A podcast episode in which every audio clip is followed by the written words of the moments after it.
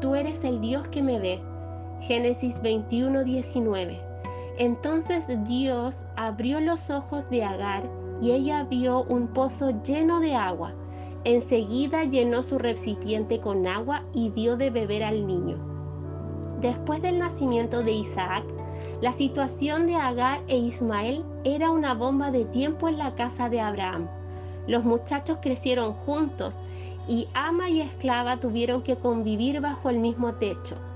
Agar sabía que en la casa de sus amos nada le faltaría, pero tampoco su situación iba a mejorar y siempre sería esclava y su hijo el hijo de la esclava. Un día ocurrió lo esperado y temido. Agar tuvo que abandonar la casa de sus patrones junto con su hijo y tuvo que salir de su zona de confort, sin un plan claro más que avanzar en el desierto y esperar lo peor para ella y su hijo.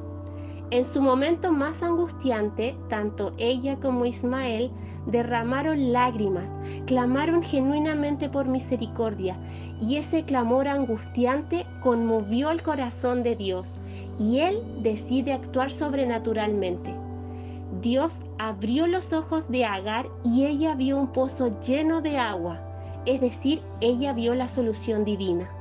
Hermana, si estás pasando por momentos de angustia, desesperación o frustración, te invito a que te acerques a Dios en oración y puedas clamar por respuestas. Pídele que despeje tus sentidos espirituales para ver. Recuerda que Él sí te ve.